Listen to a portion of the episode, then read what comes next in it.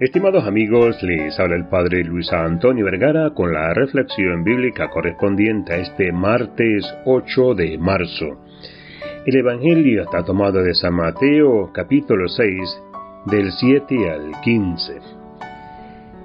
El Evangelio que hoy nos propone la Iglesia para meditar conmueve que Jesús le diga a sus discípulos cómo tienen que rezar. Esto que le dice a sus discípulos, también nos lo dice a nosotros. La oración es parte de nuestra vida de discípulos.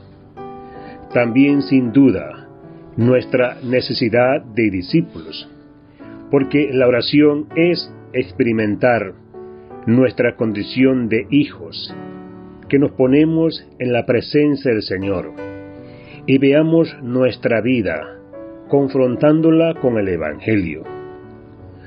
Los discípulos se cuestionan sobre la oración porque ven a Jesús rezar con frecuencia. De hecho, del Evangelio escuchamos mucho contenido de la oración de Jesús que nos enseña a rezar. Cuando oren, no hablen mucho, a como hacen los paganos, que por pedir muchas cosas creen que serán escuchados. El Padre sabe lo que necesitan, lo que quieren pedirle. A veces me cuestiono, me pregunto, cuando la gente habla mucho y hay comunidades o movimientos que hablan y hablan, pero en el silencio y al ponernos en presencia del Señor, ya estamos en comunicación con Jesús. El Padre sabe. Digan esto, Padre nuestro que estás en el cielo.